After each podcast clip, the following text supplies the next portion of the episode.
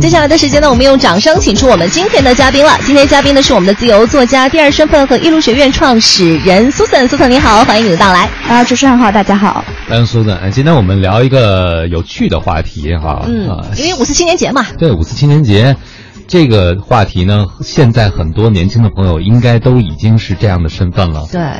就是斜杠青年，斜杠青年，就是你像我们的时候，可能就是只有你一个单独的身份嘛，比如说你是主持人，然后，但是其实汪老师已经不算是单独的一个身份了，但不够年轻哎，没事儿了，你都说了你是老年轻了，倒也算是年轻人了。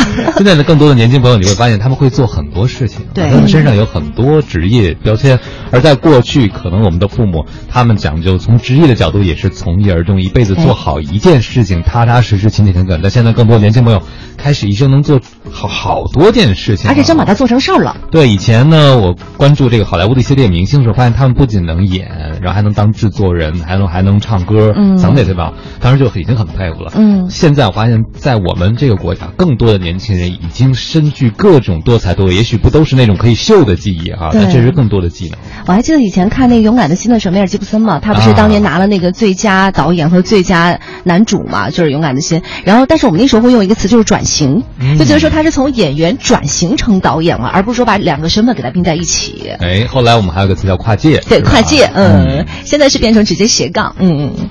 这斜杠青年更多的像以前可能跨界还说的是一些名人，但现在更多的普通的青年朋友，对对，也有很多身份。比如说今天我们请到直播间坐在我们对面的苏的，你有多少个身份？能跟我说说？先说说，数一数。我的身份呢，就是目前的话，呃，有这么几个吧。第一个的话是作家，就是我现在其实呃大部分时间会在写东西，嗯嗯。然后除了这个之外的话，我自己是有创业项目的，所以是个创业者的身份。嗯。那除此之外的话，我。当然，我创业部分当中包括一个小小的舞蹈工作室，所以我现在也是舞蹈老师。哇，对。然后舞蹈老师之外的话呢，我现在还在我考了一个有个美国现在新流行的一种运动方式叫做 CrossFit，所以我是这 CrossFit 的一级教练。呃，然后还平时会去教英文，因为我这是我的。最初的一个老本行就是我之前在新东方，嗯，英文的话也是会有偶尔去教课，但是都是线上的课程。所以，嗯，这是我的所有的身份。目前来不不不，你还少了一个斜杠美女。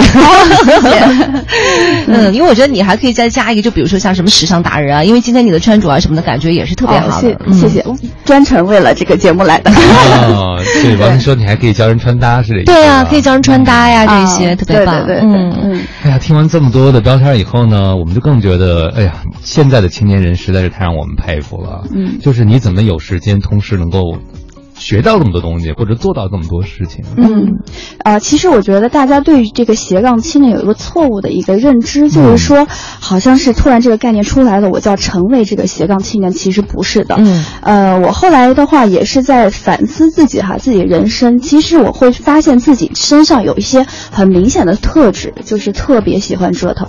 就是我从小就是从来没有停消停过，永远是在多线的做很多很多的事情，像八爪鱼一样。对，你看我在小学的时候哈，就是呃，我是在我们的合唱团，然后在我们的这个呃舞蹈，因为我小从小就跳舞，嗯，然后也是绘画。其实我很小的时候是美术专业啊，所以的话，就是我从小就是这种，因为其实这是人性的一部分。作为一个人的话，我觉得呃，现在的一个很。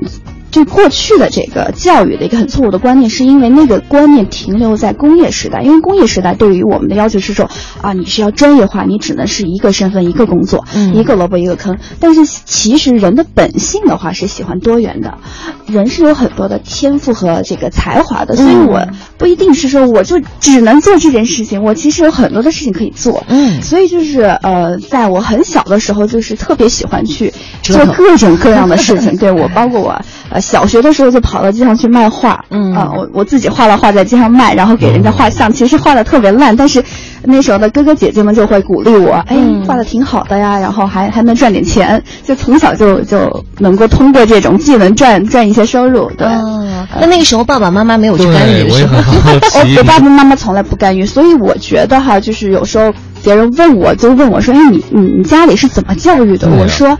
我特别感谢我父母的一点就是他们是放养式，他们从来不干涉我。对，我也是，这也是我特别感谢我父母的一点，就是说他们和别的父母不一样，就是他让我澄清我自己，他们不是把他们的梦想和希望加在我身上，所以我从小没有受过打击。我从来就是说我要做什么事情，他们永远是支持，他们是让我去自己去探索，所以我才有这种勇气。就很多人迈不出这一步，是因为他们内心总有一个声音告诉你说，这个不行，那个不行，你不能这样子。对，就是因为从小家长就说，哎呀，你要怎么怎么样，你这个不行，那个不行，你必须按照这条路走。所以的话，我是从小没有这种限制。很大胆，就是哎想到什么我就去做什么，所以就是爱折腾嘛，就一直在折腾。我脑子里都出现了一匹脱缰的小野马，在广阔的草原上来回奔跑。就是就是慢慢慢慢，其实我觉得这是很必要的，就是在人生，特别是也是我觉得现在呃，因为很多同龄人都是当爸妈妈了嘛，就是也有小孩，我觉得这是一个非常好的教育方式。对，你不知道小孩有什么样的天赋和潜能，为什么我们要去限制他？对。呃，虽然我没有办法采访到你的父母，但是我还是挺希望他们担心的。他们当时没有担心过吗？是给了你很多支持，让你去实验，但是你可能会走出一条和其他孩子不一样的路。嗯，他们怎么说呢？就是我爸妈的话，嗯，他们我后来有跟他们去谈这件事情，他们就是说，呃，之前的话，因为他们在自己的家庭当中成长过程当中受了很多的限制，这让他们很不开心，所以他们呃，就是在我很小的时候达成了一个一致的一个看法，就是说不去太管我。我就是对于我来讲，快乐是最重要的事情。嗯，对，所以他们就是无条件支持我，所以我才我觉得这才叫无条件的爱，就是你支持，不管你是什么样的，我们都去支持你。对，但是大方向应该还是有的。对，不过我听到你能做这么多事情，我相信你是个特别有自律性的人。哎，对，学不到这个。是但是这个父母他也没有要求你什么，你这种自律性就是天生从小自带的。你父母真的更假的我觉得自律哈是后天培养的，是因为。呃，因为我我高中的时候，我其实，在初中之前哈，高中之前都不怎么念书的，就是各种发展各种爱好，就是做好多好多事情。爸妈天天看你不就会？他们他们不看我，他们觉得长大了自然就会好了。就是小时候就做很多事情，包括去排什么音乐剧啊，我自己会去编自编自导自演，然后各种音乐剧，然后参加这种演讲，嗯嗯嗯，就是参加很多很多这样子的活动，就是才艺非常突出。对，但是我高中的时候就是。人生的一个转变，就是我高中，其实我高中到包括最后的研究生毕业这十年，其实是非常痛苦的十年，是因为我被限制住了。啊，高中的时候就开始走这个学习这条路嘛，就开始突然学习成绩好了，好了之后我觉得，哎呀，这个当好学生的感觉好好呀。不是你怎么就突然学习？是 是因为我英文成绩好，我英文口语就是我觉得可能会有一些天赋，就是英文非常好，口语对语言的天赋，然后英文老师就很关注你，然后我就突然觉得，哎呀，这种受关注的感觉特别好。那你以前是什么状态？就是说发展了很多兴趣爱好，但其实在这个学业方面不属于那种。对对对对对，我是那种不。学习就天天搞其他的事情，啊嗯，然后突然学习成绩好了，就其他东西全放下，那是我痛苦的开始。从从此之后就不开心了。但这个转变挺自然，就是因为你那个英文老师非常非常认可。对，然后就突然成绩全部上去了，因为我觉得自己还算是比较聪明，就是有潜力，只只不过以前不读书而已啊。然后你可能用一点功，你就觉得哎。就好像都都成绩都上去了，嗯，然后其实不光是英文了，就科科都上去了，对对对。但是代价就是牺牲了你的兴趣。对，就是代价就是呃，我得把所有其他的放弃，因为我很小的时候的梦想其实是当画家。哦。嗯，因为我从小我是，呃，我们是省重点中学，但是我是初中的时候作为呃艺术就是画画的第一名特长生对考进去的。嗯。当时的梦想就是当画家。这个后来放弃了这条路。当学霸之后，我觉得这还是两条特别不一样的路。但是当时也是你自己选的，是吧？不是家长跟你说，你看要。他们没有对他们没有这样子压力。其实我觉得也不是我自己选的，是社会给我的压力。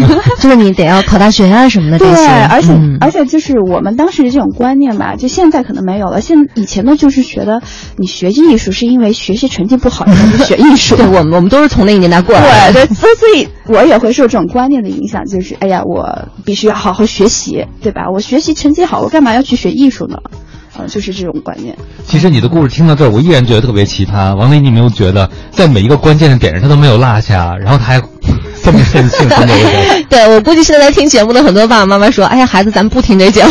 ”因为小时候他们都觉得是小时候应该是抓学习的时候，是不是？你怎么就在这么坑节上突然就明白了一些挺重要的要适应社会的事情，就是说你还是要走入这个规则的，对不对？作为社会中人啊，嗯，反正我们在今后呃呃之后的节目当中也可以来慢慢的聊一聊。不是，我跟王老师现在脑子里噔噔噔噔噔好多个问号一直在那边。我们也先来听一首歌曲啊，来自于林宥嘉的《美妙生活》。听完歌歌曲之后，我们继续来说一说斜杠青年。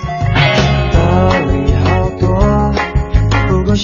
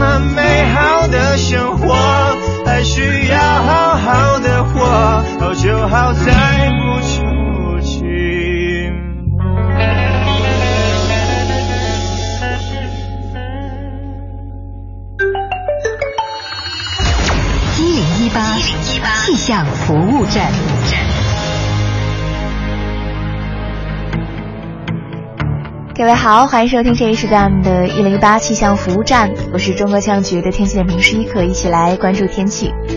久违的蓝天，昨天是终于再次重现。上班的第一天，好天气可以说是为返工的心情增加了一抹亮色。唯一不足呢，就是风太大了。不过来京城做客的北风呢，其实是很少被大家嫌弃的，因为有它的存在呢，基本就保证了这座城市的美丽蓝颜。呃，昨天的雾霾阴云散尽，能见度都是超过二十公里。虽然说今天风力明显的减弱，但依旧是有清透蓝天相伴的。再来关注一下气温方面。五一小长假期间呢，京城的气温可以说是经历了过山车式的起伏，而预计未来一周呢，天气总体不错，暂时没有扰人的雾霾，那最高气温呢也是比较的平稳，既不会一跃冲上三十度，也不会一蹶不振到二十度以下，基本上都是二十五到二十八度之间。像是今天白天呢，北京晴转阴的天气，最高气温是在二十八度。不要提醒的是，今天夜间呢，受到短波槽的影响，可能会有阵雨或是雷阵阵雨，但雨量不大。不过最好还是要带好雨具了。那以上呢就是一可从中国气象局为您带来的最新天气情况，祝您一天好心情。我们下一时段的“一零一八气象服务站”再会了。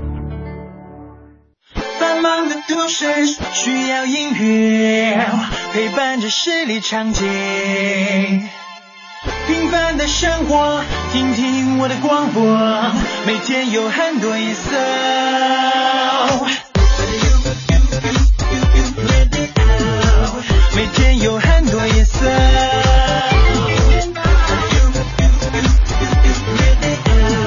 都市之声，生活听我的 FM。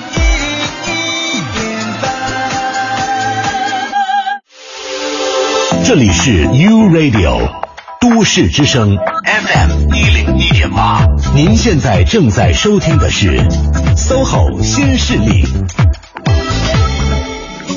各位好，欢迎回来！您正在收听的这个声音来自于 Radio 都市之声 FM 一零一点八，我是王斌，我是王林。此刻陪伴我们一起坐在直播间的这位嘉宾朋友是我们的自由作家、第二身份和艺术学院的创始人苏森。苏森，你好，你好，大家好，欢迎苏森。今天我们和大家聊到斜杠青年，这斜杠不是能吃杠、能喝、能睡、能玩、能打麻将胡牌的杠。对我们说的可能是现在有些年轻的朋友、青年人已经是。既是 IT 工程师，又是摄影师，又是旅行者，可能又是作家，等等等等，美食有很多很多的身份。对，而且这些身份不光是自己给的，他还能在社会上得到认可。比如说最简单的就是能够变现，对不对啊？比如说教人啊，或者说把自己的产品卖出去啊，都有可能。对。嗯，我们今天嘉宾苏顿就是这样一位朋友。刚才讲到了你的成长经历，其实我和王楠还是有很多好奇的。这怎么突然一下噔一下就变了，而且变得都那么好？而且你从小试了那么多东西，这些东西其实都需要花功夫的，不管是唱歌还是学琴，对不对？还是跳舞啊？就是回到我之前问那问题就。是自律性的问题了哈，是自由了，但自由如果没有自律做保证，这自由可能就是荒废啊。对对对，这个真真的是非常非常认同。你这些东西就是你怎么坚持下来的呢？呃，其实我觉得自律是源自一个非常强的动力，就是对于自我要求非常高，就是我很渴望成长。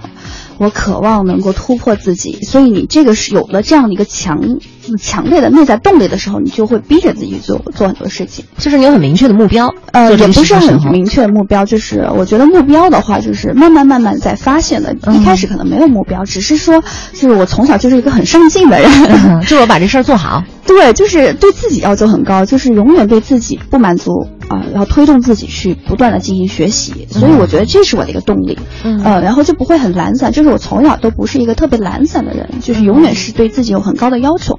我虽然不知道自己要什么吧，但是我知道我要去努力去追求。呃，努力去寻找。其实，王老师，你不用疑惑，我觉得这会不会又是跟原生家庭有关系啊？可能父母的话，平时也是特别积极向上的，然后很奋进的那种状态，然后也会感染给孩子，或者说，正是因为给了他这么多自由的时间，然后他可能会说，啊，我拥有这么多的自由的话，我要更好去进行规划。啊，所以自由的话，我觉得也是一个双刃剑哈，就是说，有时候给了太多孩子太多自由了嘛，他可能就是走歪了；但有的孩子的话，给他自由的话，他可能就，哎，本身就很上进的，就是有个种子，然后他。就自己开开花结果了，这种的本身很上进。这个种子呢，也需要土壤。那就回到王林刚才那问的问题，我也其实蛮好奇的，就是你的父母是不是对自我要求都是很？我父母都是老师。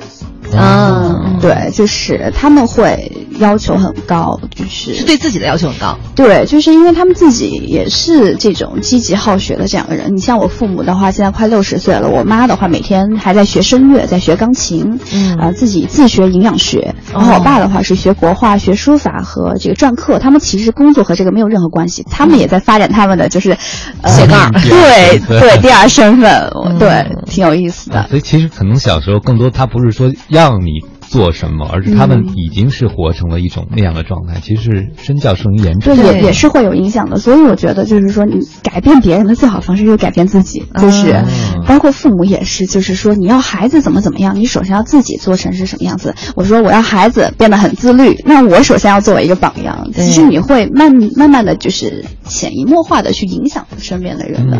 所以你父母之所以对你没有那么多要求，只希望你快乐，原因是因为他们发现你对你自己要求比他们对你要求还高。有可能，嗯，所以要放心。对，这教育还真的是挺重要的哈。所以其实你父母，我觉得他可能很智慧，他们就是抓住了一个重点。只要我的孩子有这样的一个上进心，有这样一种习惯，自我要求，其实他做什么具体的东西并不是最重要的。真的是，我觉得就是习惯哈，习惯好的习惯，自律这种的话是非常非常重要的。嗯，其实有了这个的话，你只要有一颗上进的心，你都能走出一条自己的路。对，其实你要想想看哈，如果说父母平时就是特别懒散。我一直边跟孩子说，你一定要自律，好好的掌控你自己的时间，然后自己回到家里面往沙发上一躺，开始看电视玩儿啊，对吧？你说你再怎么去跟孩子说，也是没什么太多用处的。对自己看电视，孩子写作业，这太常见的事儿了。对对对。你刚才讲到了说这个斜杠青年，我们也分享了有这么多标签，嗯之前也对自己很有要求。对，我就有一个好奇问你了，就是实际上现在很多的年轻们也都希望自己发展出很多很多很多的身份啊。嗯。但是你讲到了那些，我觉得好像有一些是和天赋有关的，比如说音乐，嗯，美术，包括写作，可能也是需要，包括你的表达也非常非常好啊。但可能有些青年朋友就说了：“哎呀，苏赞呢，你确实太多才多艺了。我从小就没有觉得自己有什么特别的天赋，但我怎么能把自己开发成第二身份？这有可能吗？”我觉得有可能了，因为人的潜能是非常非常大的。就是我身边其实有很多的朋友，他们从来没有这种艺术的天分，就是可能没有接触过艺术，但是他们就能在一年呃一一年的时间内把自己打造成为一个插画师，就真的有这样子的一些很多的对画插画。有的人他可能从来没有做过美食，那他就愿意花时间去研究，就以前根本不会做饭的，他就是能够花时间去研究，研究的其实你就花时间有一个非常有名的一个定律叫做一万小时定律，就是你花足够的时间，你一定可以成为这个行业的专家。其实有花时间，当然天赋是有帮助的，天赋的话你可能学的比别人快，但是我没有天赋没有关系啊，我愿意花时间，我愿意勤奋，愿意努力也是非常好的一个，就是这也是很重要的。嗯，所以我觉得话。最重要的还是回到刚才一点，有没有自律，有没有这种渴望，啊，你愿不愿意花时间？所以很多人的话就是特别着急，说，哎，我怎么可以成为斜杠青年？对，就有一句话这么说的，就是说，当你的。当你的实力还没有办法支撑你的梦想的时候，你就应该静心学习。其实，呃，很呃，我觉得哈，这个斜杠青年，首先的话，它其实是更加让你更加幸福快乐，它会让你的生活更加充满活力、幸福快乐。那同时，它也是符合这整个的这个社会发展趋势的。嗯所以，我觉得话，现在去做准备，现在开始自我投投资的话，是非常好的一个决策，就人生的一个策略。嗯嗯，所以就是找到一个点，然后去花时间投。投入时间慢慢来，不一定要心急。其实你用一个功利心去做事情的话，你反反而是做不好。我太想的得到什么东西？对，其实就是一个很平静的心，呃，去找到一个真的自己喜欢做的一个事情，然后去慢慢去做。那现在人都蛮着急的，特别青年朋友，他们就发现说，比如我想做个插画师。可是人都有画的那么好的了，嗯，我现在努力还来得及吗？我也比如说二十八，比如我已经三十了，哎，你看人家写美食评论写那么好，我对美食挺感兴趣，我也挺想写，但人都写那么好了，我现在开始来得及吗？总有一种来不及的感觉。嗯嗯，这个是人的一个心态，就是我想特别快的得到嘛，对吧？嗯，就不愿意去等。但是的话，这个是没有办法的事情，你必须花时间。如果你说你那么急的心态，你想。因为很多事情的话，它是需要很长时间磨练的，你不可能一下子就获得。对，而且我在想，因为就是说斜杠青年到底是为了悦人还是为了悦己呢？对，这一点这个问题提的特别好，一定是悦己。就是说我不是说为了别人，因为什么什么而要去成为，而是因为我本身就是说想要去探索自己的潜能。哎，突然发现我除了我的工作之外，我还有其他很多我喜欢做的事情。嗯，那我就投入时间，投入时间之后发现，哎，我投入个两三年之后，我觉得我已经就。就是技能已经非常不错了，哎，我然后就可以把这个技能变成赚钱的一个工具了。嗯，其实是这样慢慢而来的，不是说哎，我今天斜杠青年非常流行，我身边好多斜杠青年，我立马要找到一个点，我就必须马上赚钱，这个是不现实的。你必须是首先自我投资，花时间去培养一些。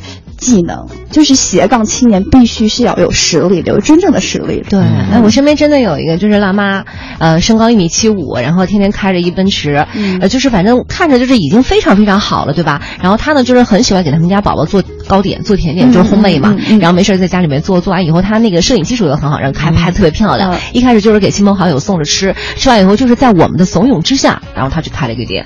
开了店完以后的话，然后就每天去预定预定什么的，然后这个不就已经变现了吗？其实，关键是。他每天我说你你至于每天开着奔驰去送吗？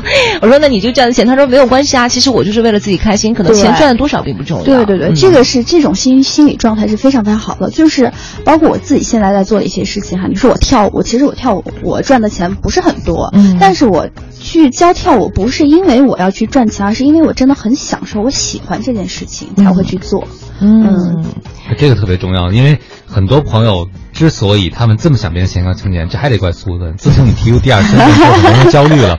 我怎么只有一个呀？别人有俩呀，而你有四五个呢？这么多，他就有个焦虑。对对对对，对他就会想。但实际上，就像你刚才讲的，如果。太多的表演对你是个负担，你不如把手头这一件事情做好，对不对？一件事情做好，然后同时的话，你可以去发展一些其他兴趣爱好，不一定说马上要变现。嗯，因为人生的话，你需要有些兴趣爱好。我我下了班回家，我干嘛呢？我就去看美剧，看各种追剧、韩剧什么的。我这种的话，对你个人成长没有任何的意义和帮助。明白那我还不如把这些时间花在一个小的事情上，对吧？我比如说我去画插画，我就坚持，我坚持个两年，我相信你一定可以画出。一点成就出来，有一些成就。嗯，突然想到了，最近在这个微信上有好多表情包嘛，一些表情包都是投稿的，你可以自己投稿的，然后就有人打赏，你看过吗？啊，我看到，就是后面有人打赏几块钱，或者是甚至最高的有几百块钱的那种。对，我不知道那些插画师、那些画表情包的朋友是不是专业，但是我在想，这个时代给了更多的人对一个机会，真的是，不怕你不会被发现，就怕你没有可真的是，就有一句话叫做“呃，内圣外王”，只要你有这个能力。只要你有实力，因为这个时代的话，就互联网是一个什么好，就是给我们真的是带来一个非常好的时代，是所有人都连接在一起了，整个世界都连接在一起。只要你东西好，你立马传开。内容为王。对，好了，九点四十五分，我们还是稍微休息一下，马上回来。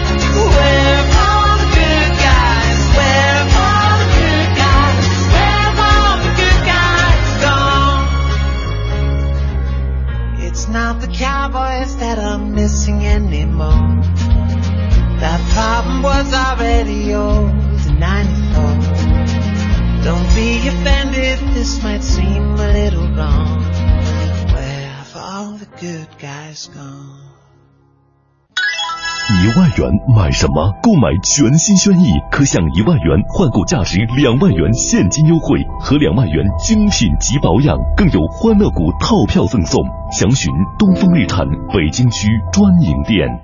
您好，方太清洗服务。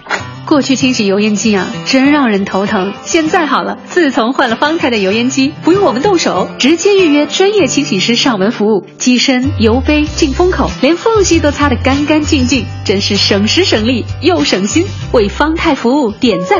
方太至诚服务，专业服务体系，及时上门，专业解决，用心服务，从放心到感动。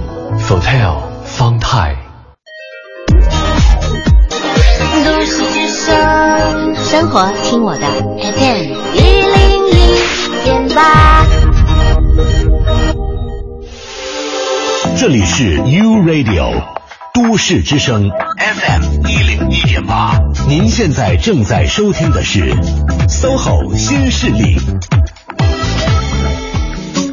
好了，时间走到了九点四十八分了。您现在收听到的声音啊，来自于中央人民广播电台 Radio 都市之声 FM 一零一点八，每天九点钟到十一点钟陪伴您的 SOHO 新势力，我是王琳，我是王斌。此刻陪伴我们坐在直播间的这位嘉宾朋友，依然是我们的自由作家、第二身份和艺术学院的创始人苏森。苏森你好，嗯，大家好，嗯，欢迎苏森。我们今天聊斜杠青年。呃，刚才我得到一个特别大的启发，就是刚才王琳问的那个问题啊，就是我们是不是？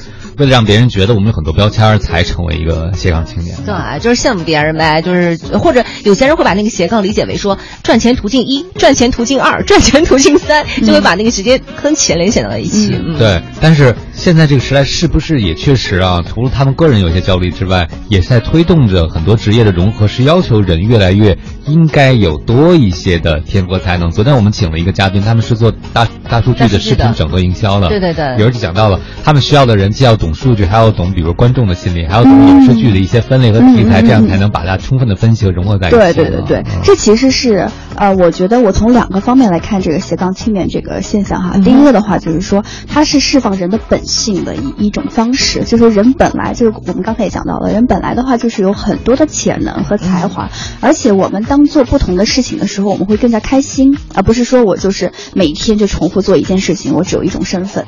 呃，所以从人的心理来讲的话，它其实是给我们带来更多的快乐。那这是一方面，第二方面的话就是说，它其实是未来发展的一个趋势，很重要的趋势。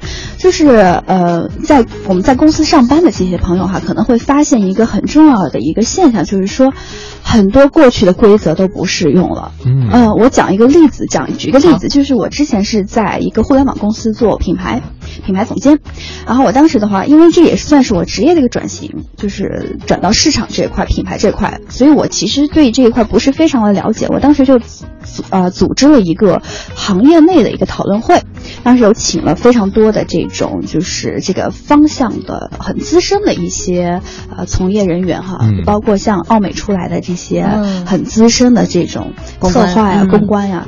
然后当时我就问了他一些问题，就是我满怀期待的，我想他们可以解决我的这个问题啊。我有那么多的就是跟发展啊、就是推广呀、营销方面的问题，就问他，问他之后，后来。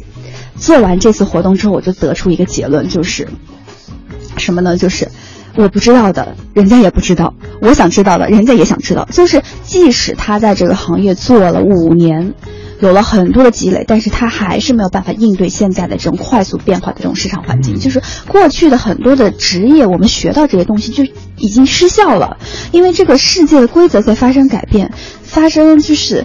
你像以前根本就没有什么新媒体，没有什么微信，没有什么这种东西，大家都不知道怎么做，都是摸着石石头过河的。嗯，对，就像比如大家在讨论现在最红的网红，嗯，未来会怎么样？其实也有很多争议。你说谁敢给出确定答案呢？谁不知道？对对对，所以这个商业环境变化非常非常快。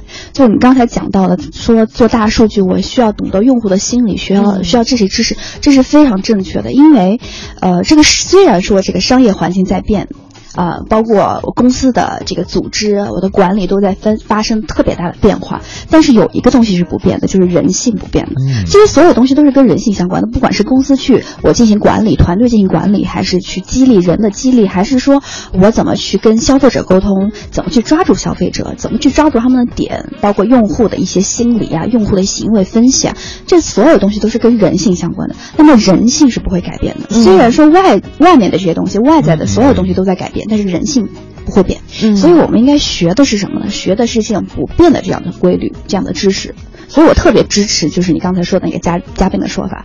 即使你做大数据，不管你是做大数据，还是做营销，还是做用户，还是做产品经理，你都需要对人有非常深刻的了解。嗯，因为其实商业社会根本上来讲是和人的欲望相关的。对对对，它是为人服务的，人的一个交换，所有东西都是跟人相关的，都是跟人打交道。其实以后人工智能发展的再好的话，最归回过来还是要服务人的。对。但实际上，我想我们在受教育的过程中，特别是职业技能培训的过程中，除了服务性行业之外啊，服务性行业教跟人有关的其实也少，是吧？都是技术性的东西多一些。在我们的专业设置里，几乎没有什么和人有关的。对，冒昧的说，真的没什么和人对，所以这是我觉得这也是未来教育需要发发生的一个非常大的转变。你看现在大家流行的那些书，都是跟人相关的，跟历史相关的，像什么《人类简史》这本书非常非常的火啊，《人类简史》。对，就是大家现在慢慢回归到人了啊！我突然明白了，我其实需要研究人的，嗯，而不是说停留在表面的，我去研究。怎么做营销啊？怎么去呃写那种软文啊？这种的话，就是说，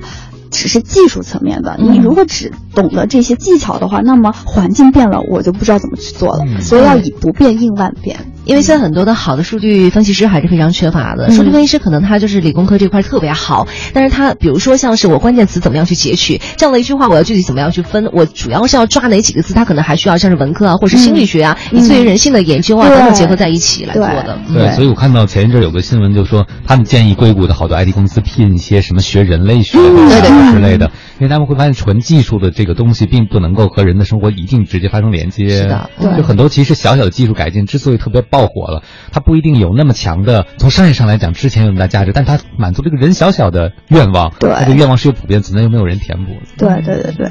好了，九点五十四分了，我们也稍微休息一会儿，整点过后马上回来。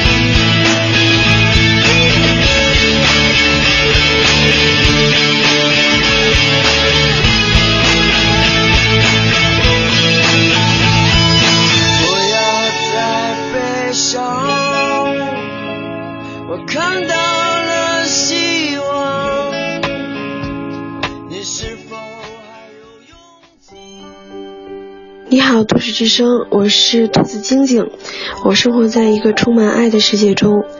嗯，在我经济最困难的时候，陪伴一个朋友去逛街。嗯，当时他很明白我的困难。我反复的看了一顶帽子，拿起又放下，很喜欢，却又告诉自己不能买，不能买。嗯，当结账的时候，我的朋友买了那顶帽子，然后他转身说：“送给你，没有什么事情是过不去的。”嗯，当时眼泪就下来了。特别感谢你，大美妞。我在北京，我听都市之声。爱在北京。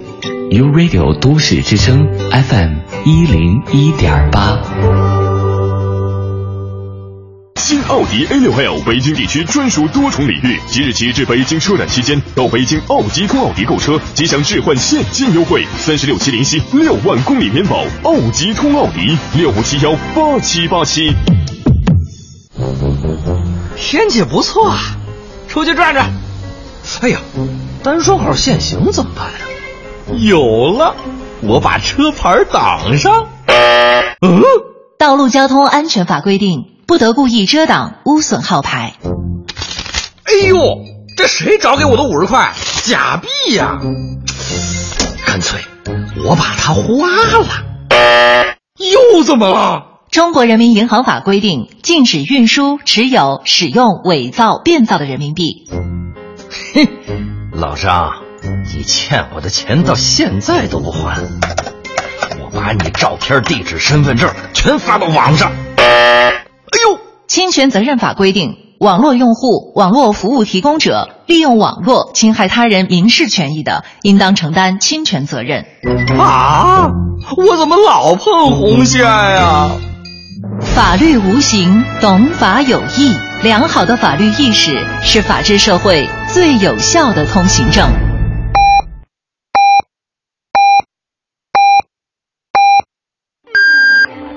现在是北京时间上午十点，我是录音师陈双。每天我都会泡几杯茶，不仅解渴解毒，更能提神醒脑，也有利于预防疾病和延缓衰老。长期的坚持让我看起来就比同龄人更滋润。和你分享，愿我们都能将健康放在第一位。都市之声，百姓报时。中央人民广播电台，U Radio，U Radio，都市之声，FM 一零一点八。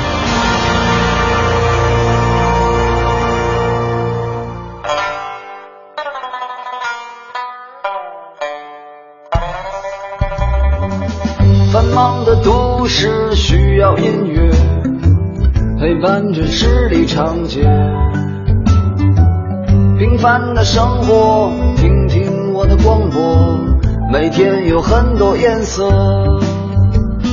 都市之声，生活听我的 FM 一零一点八。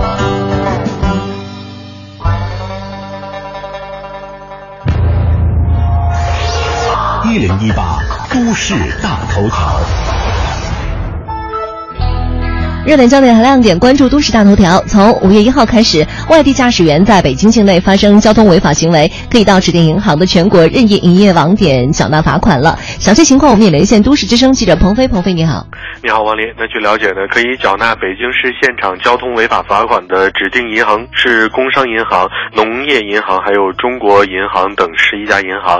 那根据我国道路交通安全法规法律法规规定，机动车驾驶人发生交通违法行为，由公安。交管部门依法予以处罚，并应当到处罚地指定的银行缴纳罚款。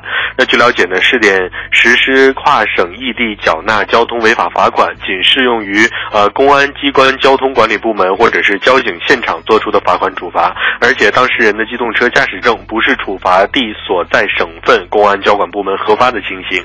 那呃，银行营业网点代收交通违法罚款以后，向当事人出具已缴证明，当事人通过网上。银行、手机银行或者是银行自助服务终端缴款以后，可以查询到缴款记录或者是打印缴款成功界面，缴款凭条留存。那代理银行、总行将收取罚款信息，以及时传递到全国省级交通违法处罚和缴款的信息交换平台，由公安机关交通管管理部门根据罚款收缴信息，将这条违法记录变更为已处理，以便当事人办理相关业务。好的，都是焦点，尽在大头条。王林，好的，感谢鹏飞。我我们也来看一下现在路面上的情况怎么样了。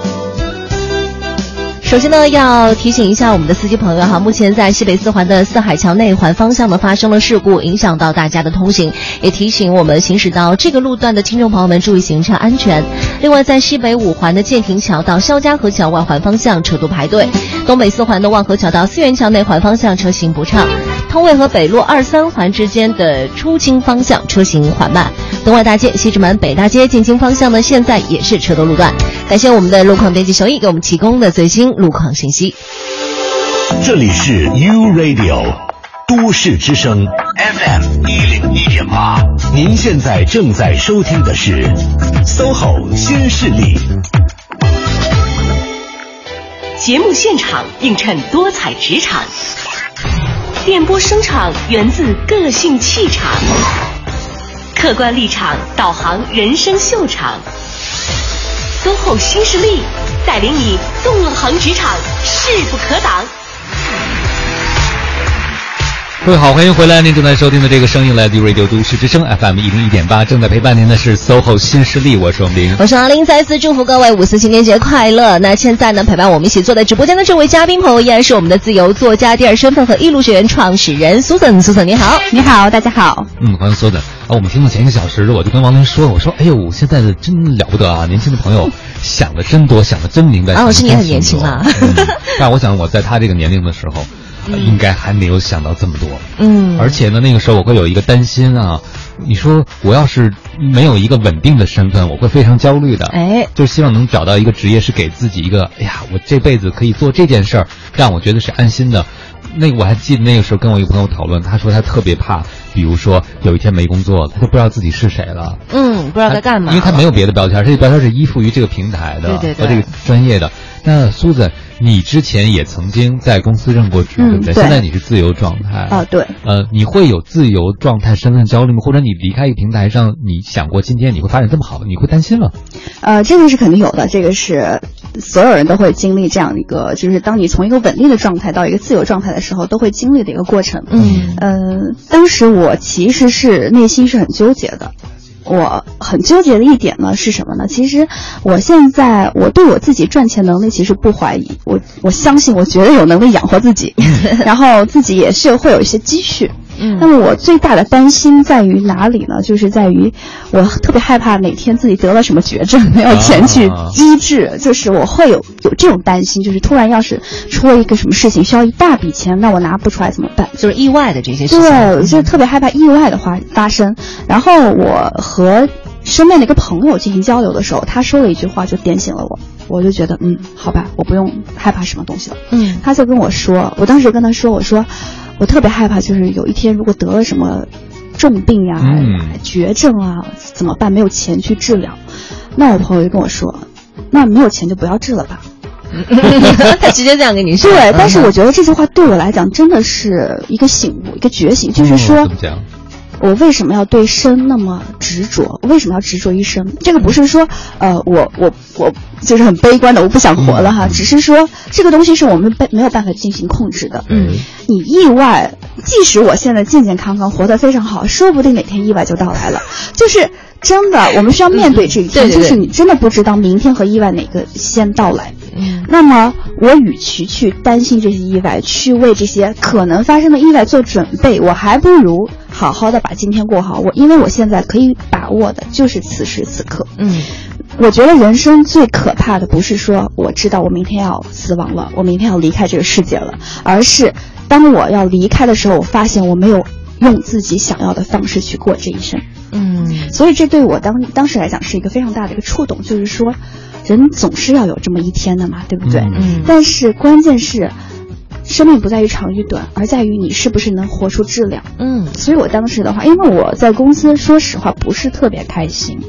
就有很多原因吧，就是，呃，在创业公司哈，我是在创业公司，所以创业公司它其实是很迷茫的，公司一直在找方向，一直要搞找方向，你不知道你的方向要是怎么去走，就是很焦虑，整个公司都是非常焦虑的状态，就是每个人也是很焦虑的状态。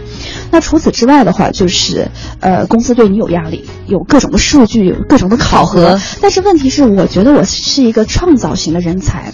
就是你，你需要创造的话，你必须要有个轻松宽松的，给你自由发挥的这样一个空间。但是我找不到，就我一直处于这种很焦虑的一个状态。就是我想为公司做贡献，我毕竟拿了钱呀，我很想去努力做贡献。但是问题是你不知道在哪使力，你做的这些努力不一定有结果，嗯，就是这是一个很重要的一个矛盾，就是呃，包括你的岗位也是固定的嘛，对吧？你就只能做这一块，但是其实你在其他很多方面是有想法的，就是没有价值、没有成就感，对，没有价值感、没有成就感、没有意义感，就不知道做这件事情为了什么，因为很迷茫，所以就是当时在公司也是很痛苦的哈。其实我觉得公司包括我的职位，就是各个方面都还挺不错的，但是就是内心不满足，内心很焦虑。那个时候你是对，你是就。有证没出息，对，就是这种感觉。就是我觉得我有很多的潜力，我有很多的才华，但是我使不出来，啊，就是这种感觉。对，就后来就说，真的就是这这个这我朋友这句话，就让我觉得 OK，我没有什么害怕的。我觉得我自己怎么着都能养活自己，那就做一些自己想做的事情吧。嗯，然后你就。辞职了，对对，其实辞职不是因为这个原因，而是公司一些内部的一些原因吧。就是嗯，就是其实也是当时一时冲动就决定，好吧，那我就走。你讲到你人生两次不太愉快的经历，一次是高中突然醒悟了要学习了，嗯开始上研究生，等于进入了一个体制了，对，进入一条正常的轨道。对，然后进入公司，这也是一正常轨道，对，正常轨。啊，你有没有总结过自己？你是不是就属于那种在很多人看来比较异类的那种，对自由有高度的真的是，真的是，我觉得这个跟我星座有关。我是射手座的，就是很很需要自由的那种天马行空的那种感觉。对，而且就是说，你跟我说我很多人喜欢稳定，我就不喜欢稳定。这也是我为什么会折腾那么多事情，我很不愿意稳定。如果你告诉我我的生活能够一眼看到底。我这辈子就是这么过了，我觉得这种生活是没有意义的，我真的是活不下去。反而是没有意义的，对对，我就喜欢变化，喜欢一些新的挑战。我觉得，哎，明天是未知的，明天有，因为未知不代表害怕，未知代表可能性，更多的可能性。就你是属于那种迎难而上型的，对我是那种就是喜欢幻想，喜欢憧憬。就喜欢去创造，就比如说我每天约你来上一次直播，你会崩溃的是吗？呃，我会的，要随机的让你来上节目啊。但是这么年轻就想到了关于死亡的话题，其实是在文化里是个禁忌啊。对，在我们这谁会谈了？嗯，这么年轻朋友想的说明天得罪，明天出了一个意外，但是他想完以后发现一件事，他就彻底的对所谓的无常，嗯，要珍惜，就珍惜当下，就是当下。你觉得生命很短暂的，所以我每一分钟都是一个礼物，每一天都是上帝。赐给我的礼物，我要好好的利用它，我要好好的活。嗯，据说你其实更给你更积极的一种心态，不是消极的心态。据说你开始珍惜这个礼物之后，连晚上的那个出门都不出，约会都没了，是吗？对，就是我其实已经有两年就很少去社交了，就把大部分时间花在自己身上啊。我晚上的话会去呃练书法，就我现在在。业余的在写书法，嗯，练习，反正大部分时间都用来自我的成长方式上了。对，你刚才讲到你们创业公司那是迷茫，但其实你不觉得对很多人来讲，自由也是更让他们迷茫的事情吗？自由不知道在干嘛了。对呀，人生就是一个迷茫的过程。我觉得，就不管你做什么，你都是迷茫的，因为没有人是说一生下来我就知道自己做什么，这都是要去试的。我有什么才会，有什么潜能，但是自由的状态可以让你更好的去尝试。嗯，它其实。让你找到自我的可能性是加大了，因为你你更自由了，我可以更。肆无忌惮的去尝试各种不一样的事情，相反，你在公司的话，其实特别是稳定来讲的话，你可能就一直待在这个行业，一直待在这个岗位，你没有机会去探索其他的事情。就是马斯洛的这个人的需求理论，大家都听说过，就是最高层是一个自我实现、自我价值的实现，就是要发掘你的潜能，我还可以做什么事情，人生还有什么样的可能性？嗯，对，人生还是很像巧克力的。是的，是的，就是 自由带来的是更多的可能。性，而不是带来的焦虑，不应该是带来的焦虑，就就看自己的心态是什么样的。所以我觉得，作为斜杠青年哈，真的是说，啊，其实斜杠青年大家有个误解，就是不一定我一旦摆脱我自己的行业，我的职业，你还是可以有工作的，对。但是你还可以去探索其他的事情，探索其他事情，这些事情也不一定一定非要给你带来收入，只是说我积累到一定程度，他们自然而然变成了一种收入渠道。嗯，对，它其实是追求一种多元化、更精彩、丰富的人生。刚才你你说到非常重要的一点，就是你对可能性会不会焦虑，就取决于你着不着急变现，对不对？对，你越着急要结果。你就不允许自己轻易尝试，因为没试出来，这不就是损失吗？在你的账上，对吧？对。但如果你把它变成尝试可能性，啊，这不可能，这也是一种尝试，这也是有意义的，是的，就不会那么。是的，就看怎么去看待这件事情，所以心态还是很重要的。这也是对于一个自由职业或者斜杠青年，或者你要摆脱这种体制的一个非常一个前提要求吧，就是你需要有非常强大的内心。嗯，所以很多人都说自己的这个标签是玩出来的。嗯，但是玩玩就成了。但这玩我相信也不是随便玩。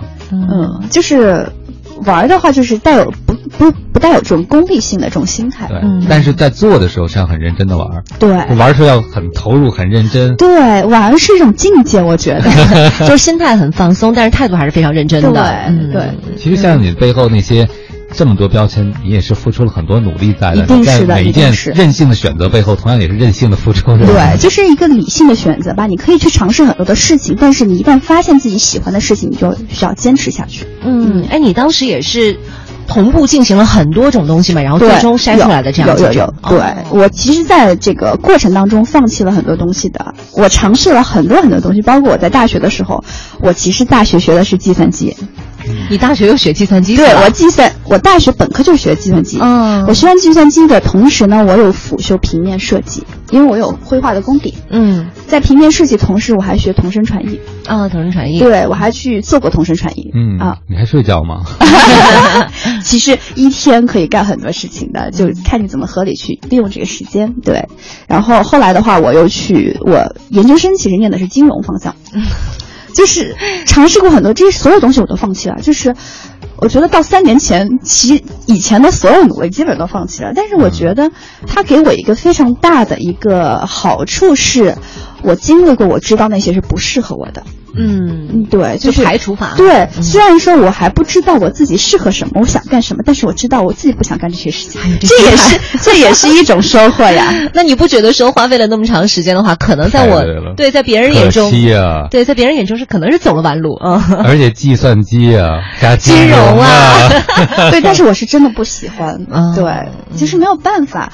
呃，包括我的金融都考了 CFA 一级了，CFA 是很难考的，就是国际金融分析师嘛。嗯，考完之后就直接放弃了。嗯，但是我觉得我很开心，所以真的很任性。我很，就是我我一点都不后悔。嗯，因为我如果不去学金融的话，我其实对于金融是充满幻想的。为什么会去学金融？就是觉得我想知道金融是干嘛的。嗯，然后。学完之后的话，看到身边的人看到这个行业之后，我觉得啊，这不适合我，我没有遗憾了。我觉得人生没有遗憾了，对，是这种状态。我相信你刚才做的觉得对很多人说都不容易。我们回头还可以再分享一下你是怎么选择，什么时候坚持，什么时候放弃的。嗯，好的，好的。十点十五分了，我们还是稍微休息一下。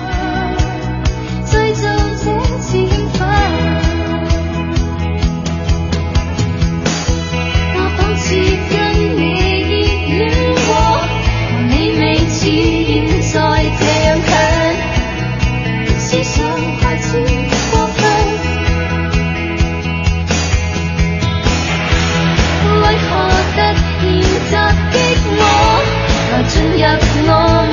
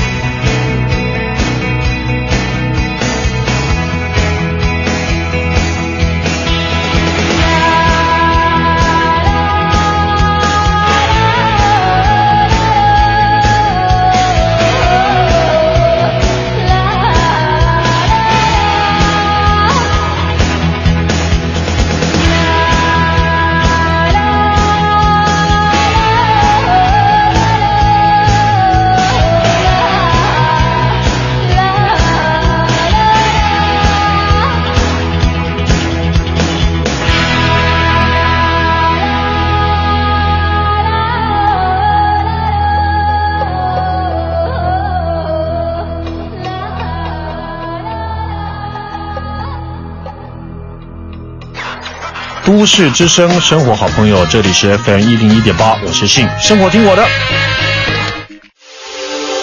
这里是 U Radio 都市之声 FM 一零一点八，您现在正在收听的是 SOHO 新势力。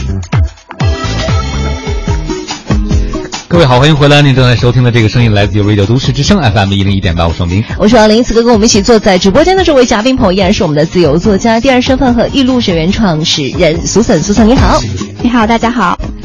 之前学计算机、学金融，觉得不适合，都放弃了。嗯，现在很多人看来都是件非常可惜的事情。很浪费啊，就现成的嘛，人你还考了正考 CFA，那这其实就是驾轻就熟的。你为什么不顺手就把那桃子摘了呢？而且赚钱赚的可能还挺多，比自由状态可能还多，对不对？嗯，那就是涉及到你的坚持、你的放弃，你选择的标准是什么？对，嗯，呃，我选择的标准其实就是内心，就是我是一个很追求内心直觉的一个人。就这个事情让不让我开心，就是对我来讲，不是说钱赚多少，就我是一个很在乎自己内心感受和快乐的人。嗯，就我知道我很不适合做这件事情，我知道我做这个事情会很不开心，虽然会赚更多的钱。但我觉得我我也没有必要。嗯，哎，苏总，那我想问你一下，你有这个给自己的一个适应周期吗？比如说我对金融不感兴趣，那我先去试一下，那 OK，然后试多长时间？我觉得算了，我要彻底放弃了。有这样给自己一段时间去适应吗？嗯，其实我就是在学校的时候会接触到嘛。学校的时候，因为我们是学我我念的是 MBA 的金融方向，所以我们会有一个基金管理的这样一个课程。嗯，基金管理的话就要求你每天看新闻，就是我们是真的有投钱进去，投钱进去的话每周要碰一次面。嗯，那。每个人是跟一只股票，你要进行分析。那你分析这个股票的话，你首先要分析整个市场的这个大盘，你要分析这个市场的一个走向，你要判断市场的走向是什么样子的。然后的话，你要对公司进行整体的分析，你要告诉公司这个行业会怎么样子的。对，然后最后的话，你再啊得出结论，我们是要抛还是要留下来这个股票？嗯，每天盯新闻，每天看新闻，我觉得这对我来讲是一件特别痛苦的事情，我真的受不了，我特别不喜欢。就是新闻，我不爱看新闻的一个人，不关心时政。嗯，再有的话，我对数字不敏感。嗯，就是这是我的一个两个软肋啊。就是你这两个不享受，你不喜欢的话，怎么去做这个行业？嗯啊，我其实，呃，就是你你刚刚讲到有没有给自己这样的信息？我其实是想去试的啊，我其实是想进入金融行业的。所以为什么考 CFA？嗯，但是当时就是有一个很好的机会啊，Groupon，就是高鹏，当时 Groupon 正好进入中国，对。正好进入中国的时候，朋友的话就给我转邮件说，那个你去试一下吧。我就听，因为他进入中国的时候是非常有野心的，对，我听了，对我听了特别激动，觉得哎这个听上去不错，然后就去了，去了见了 CEO，直接，呃聊了几句，说你什么时候来上班？哇，这么棒！对，就是很快就是有一个机会来了嘛。我本来还是在考，打算考二级，突然来了个机会，我就在想。啊，不然就试一下吧。其实我是本来要走金融这类行业，嗯，误打误撞进入了这个移动互联网，嗯，但是我觉得移动互联网特别适合我，我很喜欢，对，就一直待在这个行业，嗯，直到后来走了，对，但是我现在还是跟这个是相关的，就是互联网嘛，嗯，这个方向还是你对，只是做事的方式，对，就是呃，互联网其实是做事的方式，嗯啊，方向是有变有改变的啊，嗯，但是你刚才讲到了。你去尝试这件事情以后，很多人都会想说：“说苏子，你是不是没有什么现实的负担？就是转身转的这么容易，然后好像你也不太担心明天饭在哪里，对生存的问题。生存的问题，很多人都说我也想。”成为像你一样，比如说去尝试下生命的可能性。嗯，但我确实有比如现实的压力。这个工作就是给了我很高的薪酬，这个薪酬可以让我在这儿有一个什么什么样的生活？这质量不能随便妥协，因为可能还有家人说的别的人啊。嗯嗯。那这些朋友看到你的时候就觉得望洋兴叹，你说：“哎呀，我这辈子是再也没有机会，啊，去尝试生命可能性了，或者做这方面努力了呢？”嗯嗯，我其实也不是，因为我家境的话，我父母老师嘛，老师在中国的话收入不是很高的，所以的话就是，呃。不不是属于那种家境特别富裕的，所以现在也都是自己去慢慢打拼出来的。那我其实也会面临着就是考虑经济的对经济的状况，但是我是那种永远会给自己留一笔钱的，就 是永远有积蓄。我知道，OK，我我大概自己能撑一年时间啊啊，就这样子的。就是比如说，哎，我知道我我存款还能让自己撑一年，对吧？我还能让自己折腾一年，那么这一年我肯定能够。再继续赚钱的。嗯，所以我虽然是说有心理压力，但是的话，呃，还是会自己去拼一拼，去尝试一下。就是你会有就是我比较大胆，对我比较大胆，就是说大不了就再回去干呗，对不对？就是呃，还是赚钱还是没有问题的。嗯，虽然你大胆，但其实你是有计划的。嗯，你并不属于那种盲目的冲动。对对对，不会特别冲动。一些托底的东西。对我还是需要有一些就安全安全性，我知道，对我知道说，哎，我一定能赚到钱。对啊，然后的话，我又有一个缓冲的时间给到我，那么我这段时间就先去尝试一下吧。啊，我其实中间也有，我中间有好几次，就是除了这次辞职哈，其其实之前有半年的时间是没有工作的。嗯嗯，半年工作我也不找工作，我就天天读书。那时候你很任性的，你会焦虑吗？不焦虑，我反而是非常平静、非常幸福的，因为每天充实在看书啊，我这种快乐是来自于自自我的这种增长。嗯，那你是怎么样过滤掉周边的那一些，比如说父母对你的担心啊，或者朋友对你的关心啊？大家说，哎，你这半年要怎么弄什么的？哎呦，那什么什么的，就你怎么样过滤掉？而且还有你的同学呢，那些计算、既学计算就学金融的同学，是吧？人家都已经很高大上，你怎么办？嗯。呃，怎么过滤到这些？还好吧，就是，因为我当时辞职的时候处于人生的一个巅峰的一个状态。嗯啊，我我刚回国的时候，其实有做一个女性社区，做的还非常非常的好。啊，那时候的生活状态和现在是完全不一样的。那那时候就真的是 party queen，天天在，天天各种的 social 啊。嗯，七天有差不多五天在外面玩。嗯，那时候的话，就是大家对你也很认可。但是我突然发现说，这种生活。很很空虚，虽然说大家都觉得你很不错，但是我觉得内心里没有货，不知道自己擅长什么东西，没有这种，我觉得安全感是来自于内心的，不是外外面给你的。我不知道自己有什么技能，不知道自己，呃。的专长是什么？自己的特长是什么？自己特色是什么？虽然说自己懂很多的的东西，但那都是一些，就是兴趣爱好嘛，也没有办法给你提供这样子的经济来源。嗯，所以那时候，呃，觉得很空虚，就觉得我想停下来歇一歇。那时候就做了这样一个转变。其实我后来跟我父母去聊这件事情，他们也是挺担心的，说：“哎呀，怎么突然一下子 没有工作了？”但是他们不会把这种焦虑传给我，就是我还是真的非常感谢我的父母。然后身边的人的话。我就跟他们说，就是我休息半年时间嘛，嗯，休息半年，所以也没有太多的质疑，嗯，我反而是那段时间过得非常非常的开心，正是因为那那段时间我开始了写作的道路，在那段时间看了很多很多的书，我写作，我其实做自媒体有两年多时间了吧，那时候没有想说要做什么自媒体，没有这种概念，因为我也不是做媒体出身的，我也不是写东西出身的，就是跟我之前的差距太大了，我是因为那段时间读了很多很多的书。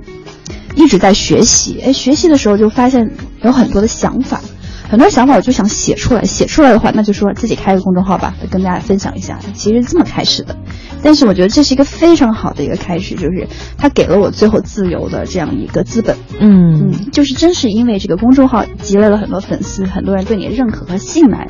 那么我才可以一点一滴把自己很多做的事情进进行变现，嗯，所以我觉得那段时间休息的时间是非常非常好的，是我人生的一个非常重要的一个收获的一个时期。但是你突然让我想到了一件事儿，就是李叔同吧，应该是，嗯，就他的那个顿悟过程，一开始也是突然放空一下。繁华，甚至可能是浮华，然后后来一下半年就像闭关一样，和自己相处读书，然后你就放下了。嗯，其实我们也看到很多网络上的文章，告诉年轻人要学会放下呀，等等等等。嗯，但我始终都认为，如果你真正没有拥有过一件东西，你去谈放下是件特别困难的。嗯嗯，有一个前两天有个小朋友，年轻朋友，他问我，男生，他谈了个女朋友，嗯嗯，他呢自己特别注重内心的修为，看了好多关于心理哲学的书。他说他遇到一个女生，这个女生和他在一起可以有灵魂上的共鸣。但不属于那种浅表的，光是感官上的吸引啊，就是很多共鸣。他说：“但是我想问一件事啊，就是这小朋友他就说，我有一个关过不了，这女生长得不好看。他说他自己对审美，呃，他做跟平面设有关的工作是有一个不可放弃的标准的。嗯。但是他说，我又知道这个女生从精神层面来讲，性格可能和我很契合，高度契合。但有时候我看着她的长相的时候，我又会批评自己，我怎么自己这么表面？嗯。我怎么就对表面的东西放不下？嗯。我在想，她可能还是个很好的伴侣，她就老在这个纠结。嗯。我就私人给她提个建议啊，我说，其实有些事情，你说服自己去接受放下，你是不可能的。你有一天拥有过了，可能你突然发现美貌不重要，至少可能在她这个年龄阶段，她还觉得容貌是很重要的。嗯，对，嗯嗯。你让她说服自己，真的就和那个女生谈下去，我也不知道他能让自己说服自己。我我很认同，我很认同。所以就是，如果你有欲望，你有想法，就一定要去去尝试。嗯，不然的话，你人生有遗憾的。得先释放。你虽然说我现在，哎呀，我说服自己去接受，那你不知道婚后那外面那么多诱惑，那怎么办？我觉得先要把这些诱惑都。就是除掉，嗯嗯，所以我觉得人生二十几岁的时候就是大胆尝试的时候，嗯，有什么想法有什么欲望就去实现。对，我和你观点一样嘛，然后我就跟他说了，我说我这是私人建议啊，就作为你的朋友我给你的建议，就是说你要说服自己的时候已经是不自然了，不自然不长久。然后他又问了我另外一个问题。他说：“我要是再也找不到灵魂上这么共鸣的人怎么办？”他就谈到，就是说，我如果我现在不放下我的一些表浅的标准，我要错过了该怎么办？嗯。后来我就跟他说了我的观点，我觉得有些错过是注定要发生的。你们两个一个是什么风向，一个是水象，是不是？我不要跟你们做朋友。嗯，对，他是九月份生人啊，是吧？所以我觉得他会比较纠结。但其实你想想，他现在的以为的不错过，其实。你本身也是一种错过，就像你说他会后悔的，对不对？他就错过他自己了。对，嗯，是，嗯。但是可能很多人还是要尝试吧，所以更多的时候不是在脑子里做这个智力游戏，很多人对人生思考都是是的。苏在啊，你真的很敢干，但我是希望这样的。我想明白再去干，对，就像这个男孩谈恋爱是吧？他想的很明白，就要把所有事都想明白。他总是要想这个取和舍，哪个我会得到更多？但是我现在要要舍这个的话，要取什么东西，他就必须要找到一个平衡，得找不到才行，而不愿意去舍掉什么东西。就像就像你你学金融的时候，可能你也想明白你要去试一试，但很多人就会觉得说，我要想明白了，我要做这个决定，我就不会改了，我会一条路走下去。嗯但是我发现你更多的是通过实验的方式来验证你的想法，而不是说想明白了就不一条道走。是是嗯，好的，十点三十一分了哈，我们也稍微休息一下，马上回来。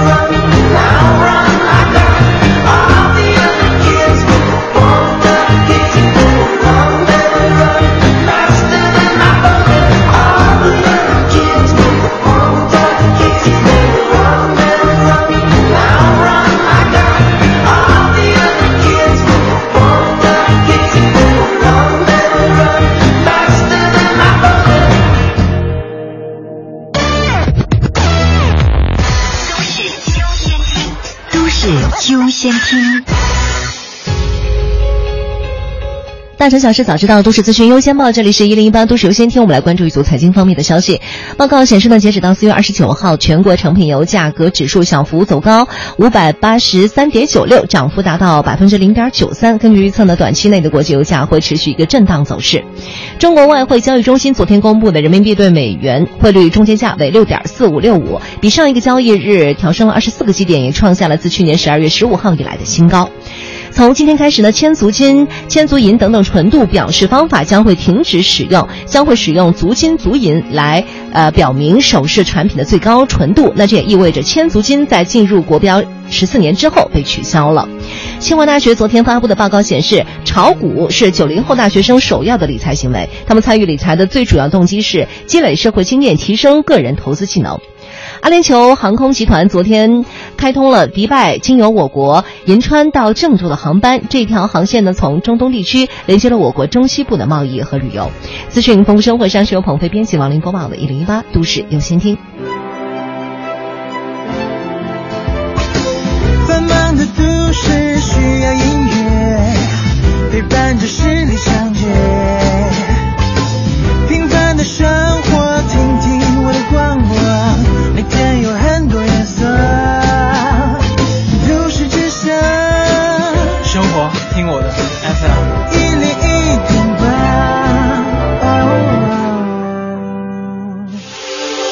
这里是 U Radio 都市之声 FM 一零一点八，您现在正在收听的是 SOHO 新势力。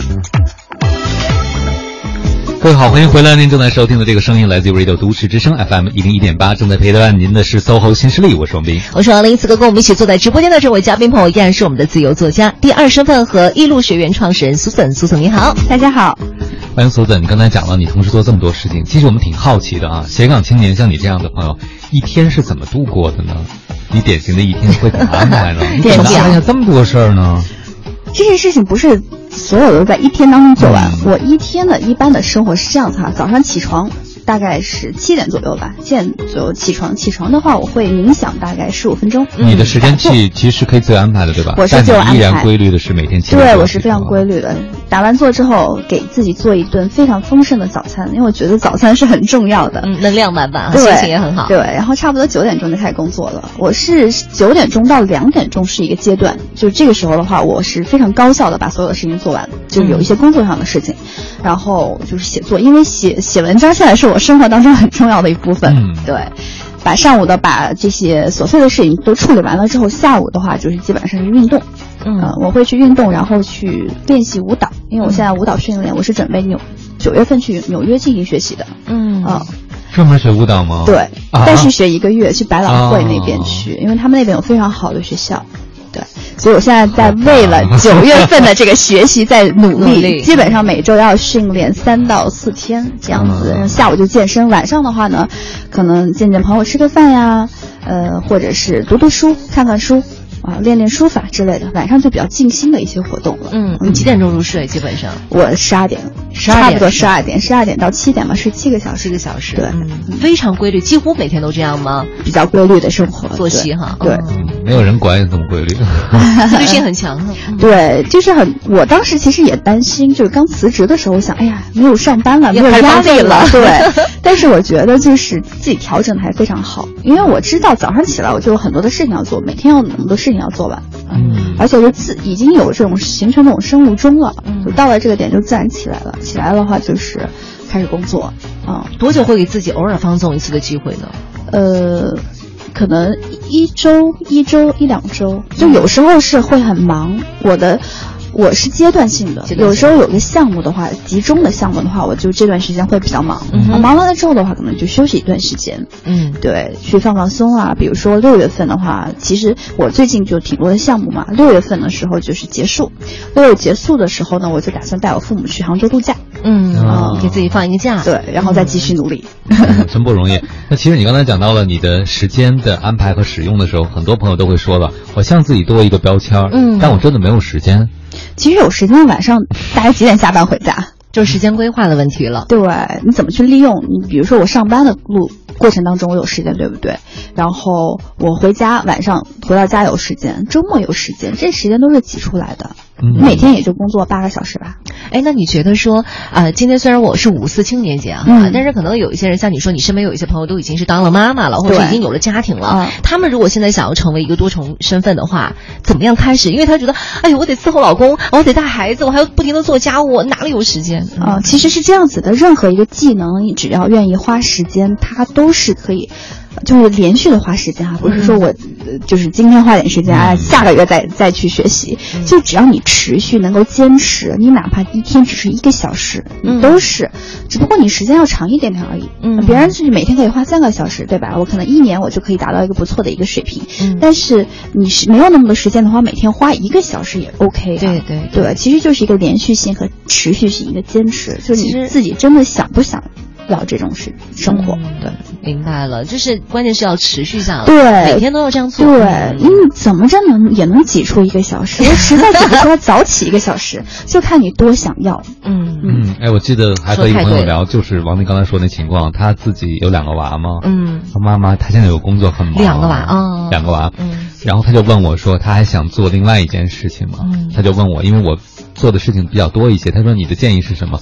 我说没有办法，我说你周围的人都在一条大船上安稳的生活着，你也可以在大船上晒太阳，但你不愿意，嗯，你非要有一天开着小艇自己去玩，那你只能累自己。那现在你没有办法了，你就得在大船上人都睡着的时候自己造小艇呗。对对对，是的。他后来就每天像你说的一样，因为呃可以早起一会儿。这样就给自己腾出来一点点时间，可能半个小时左右自己的时间，嗯，他就开始去做自己想做的一件事。其实特别简单，就是背单词哦，就是背单词。当然，背单词是不是学英语最好的办法不知道，但至少他开始规划这件事情了。他以前一直觉得说在大船上嘛，想一想，哎呀，这个别人大家都都都是这样的，我还要单独腾出时间。他虽然想，但还是不够想。嗯，直到有一天他发现这大船不牢靠了，嗯，就是一些人事的变动，让他意识到他可能不让再不让让自己增值的话，就有可能。不是他要跳船的问题了，嗯，就被人推了船下。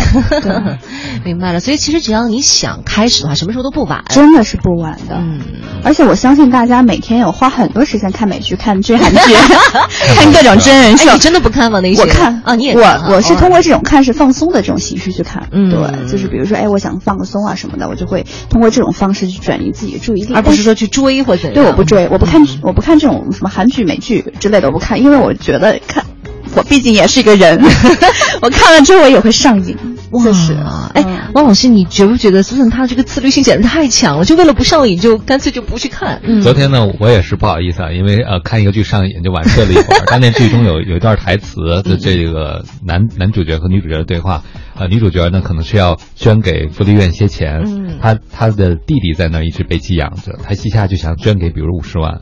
然后呢，这个男主角说：“我觉得你不要一下赚这么多，你最好按月给，或者从少开始给。”他说：“人都是欲壑难填的。”嗯。然后这个男主角就说了一句话：“他说，如果你做事的方式啊，老是检测别人的欲望，这就不是好的方式。真正好的做事方式就不要测试别人的欲望，因为人都是从某个角度是软弱的嘛。对。所以你能做的就是用规划的方式来规避你的。”比如说，对方的欲望欲壑难填造成的问题，你像苏子，他就很好的通过计划的方式来规避人性的一些对对对，就我知道自己的弱点是什么，我就避免自己跳进跳进那个坑。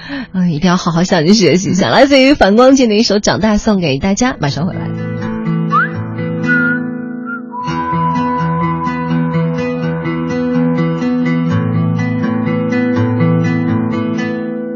我应该把握时代的节拍，不应该制造更多的意外，唱出那些不再感动的歌。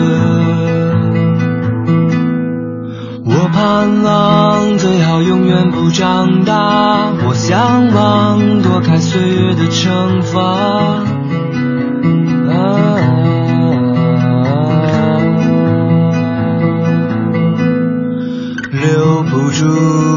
时光，擦不掉的伤，推开那扇遮住光的窗。是谁改变了属于我的模样？是谁吹灭？那传说中的神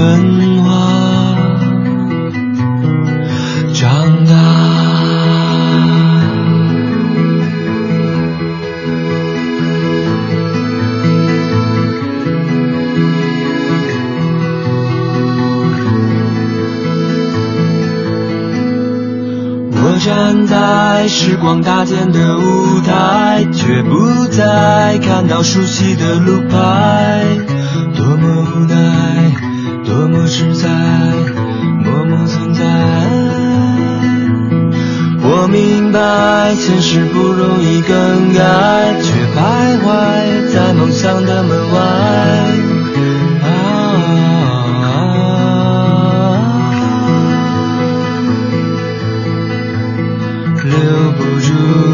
时光擦不掉的伤，推开那扇遮住光的窗。是谁改变了属于我的模样？是谁吹灭那传说中的神我愿换上那最动人的衣衫，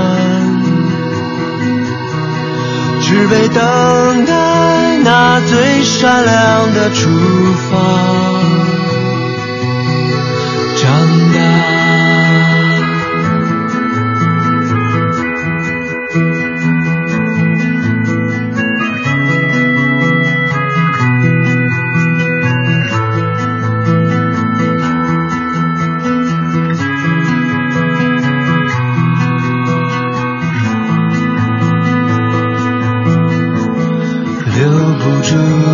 时光擦不掉的伤，推开那扇遮住光的窗，是谁改变了属于我的模样？是谁吹灭那传说中的神话？我愿换上那最动人的衣衫。只为等待那最闪亮的出发，长大，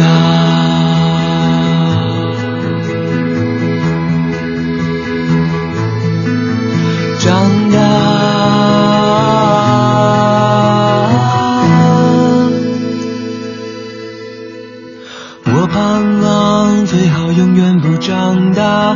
向往躲开。岁月的惩罚。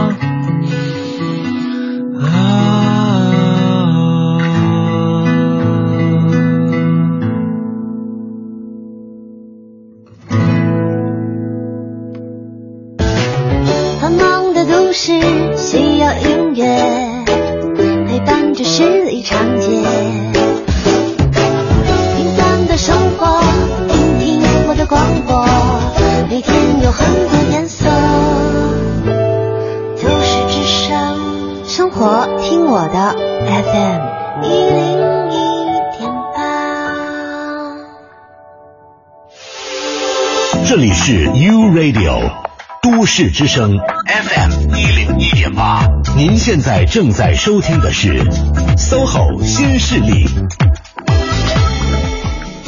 好了，时间到了十点四十八分了。您现在收听到的声音来自于中央人民广播电台 u Radio 都市之声 FM 一零一点八，每天九点钟到十一点钟陪伴您的 SOHO 新势力，我是王琳，我是王明。此刻陪伴我们坐在直播间的嘉宾朋友呢，依然是我们的自由作家、第二身份和艺术学的创始人 Susan，Susan 你好，嗯，大家好。欢迎苏 n 啊！我发现你虽然兴趣点很多，但是你做每一件事情的时候都特别专注，让我想到了一件事儿啊，就是你怎么来看待机会？刚才我们说到坚持和放弃啊，嗯，其实每个人在职业中、在生活中都会遇到很多诱惑和机会，你是怎么评判哪个对你来说是个机会的？你是怎么来看待机会这件事儿的？其实就跟我刚才说的这样子，我是一个凭直觉做事的人，真的是靠直觉觉得，嗯，这个我想做，那就去做。就是我觉得一个很大的特点是我敢，嗯，我敢于行动，嗯，因为很多人是这样的啊，面临机会 A 和机会 B 的时候呢，就像刚才说那个谈恋爱的例子，他会比，对，然后他会问哪个机会才是一个好机会。嗯，我经常被这样的问题所困住，嗯，就好多人来问你咨询你这个问题，对，什么是好机会，什么什么哪个机会更好一些？因为机会就意味着苏总说可能性，可能性是什么？就是不确定啊，对啊，你让我比较两个不确定的事儿。哪个更好？我觉得真的是特别难。而且你只能站在你的角度上去考虑这个问题。对对对对，咱也没有唯一性的。对，嗯。所以其实苏的，你做决定更多是我们说那句话叫倾听内心的声音。真的是，我做这种决定的时候从来不依靠理性的。嗯，就是倾听内心。我是在事后用理性进行分析。就是我的理性不在于选择这个点的这个时候，而是我有冲动的时候我就立马去做，就是我行动力非常快。嗯，但是我的理性用在哪里呢？做完这件事情之后进行分析，这个是不是我想要的？理性的去进行思考，这个是不是我想要的？这个是不是很好的一个机会？嗯嗯。然后，因为你选择完了之后，不是说人生，我觉得人生只有一个选择是不可逆的，就是生孩子。嗯，其他所有的选择都是可逆的。你做了这个选择不喜欢，那就放弃呗。对不对？所以的话，我的理性是用在选择之后，你体验过之后，再思考要不要坚持。就刚才大家说到坚持个点，什么时候坚持，什么时候放弃？嗯啊，所以面临机会的时候，先随便选一个，根据自己直觉选一个。选一个之后的话，过了一段时间去想，嗯，去理性的进行分析，这个是不是真的我想要的？不是我想要的，放弃；是我想要的，坚持。啊，就是这样子。其实我觉得苏顿之所以会这么快的做出决定，也是基于他对自己的认识足够深。他特别了解自己想要什么。他听得见内心的声音。很多人问我怎么能听见内心的声音？就他什么都想要。太多的人是因为什么都想要。对，就这他内心里住着好多人，你知道吗？爸爸妈妈有声音要求稳。嗯。社会上可能同龄人还有自己的声音。你那朋友就是想要他现女友直接换了范冰冰的脸，他就是这样想。但是可能吗？不可能。嗯。对，不可能啊！但是刚才苏顿做决定，这个让我想到了我的分享过的那。成布里丹之驴，就说一头驴在左右两朵一模一样的干草中间就饿死了。嗯，因为他就在想，那个干草都一模一样，我该做哪个选择？我该先吃哪个呢？最后发现比来比去就饿死了嘛。虽然这事儿不存在，但是好多人就是在这个就会卡在这个点上，对吧？比较中就。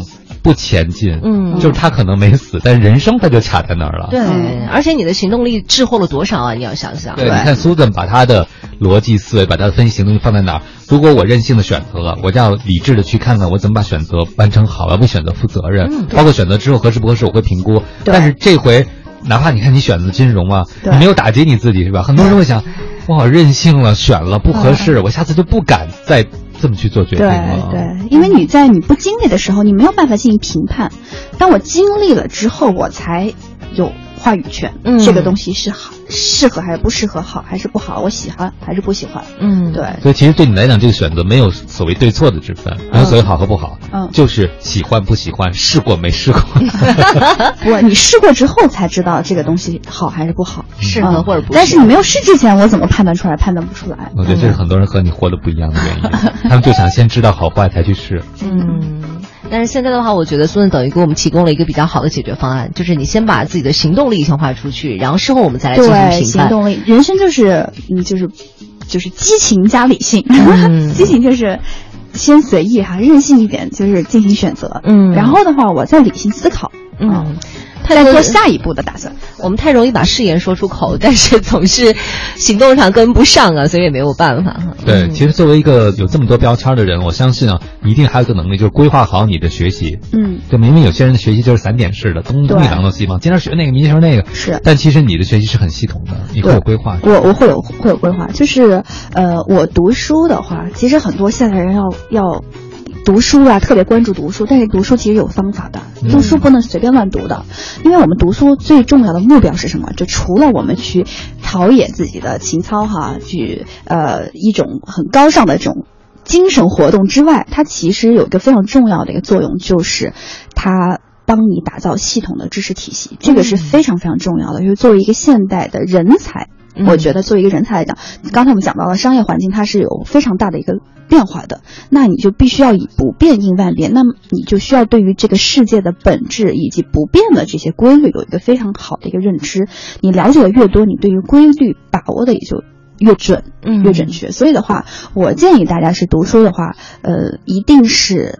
要有系统性的。你从一个点出发，我的系统不是说你一下子就能把这些所有书都学完的，这是不可能的。而且要找到一个自己感兴趣的点，先着手开始。嗯，这个点学完了之后，你深入学，学完了之后的话，你会发现，你会慢慢的。对其他的东西也感兴趣，那就跟着自己兴趣一个一个的去学，因为这些点全部都会连成一起的，因为知识它都是相通的。嗯嗯，哇，我就感觉好像现在很多人的生活哈，就是还是活在这个二 D 平面的，然后大多数人可能活得好歹大概就在三 D 了，然后我觉得现在苏瑟应该是在四 D 或者是五 D 的这种感觉。对，他在连连看啊，空间中、时空中的点，但很多人的点都不是自己点的，是别人点的，对，一个一个的随着别人的足迹去走，但苏瑟其实是活出自己的人生。对，我觉得今天在。五四青年节的时候来聊写钢青年特别的有意义，希望大家都能活出属于自己的人生。再次感谢苏颂今天呃抽出这么宝贵的时间哈，可能啊来到我们的直播间，给大家也是普及这么多的知识，非常感谢。那大家如果想要再联系你的话，怎么去联系呢？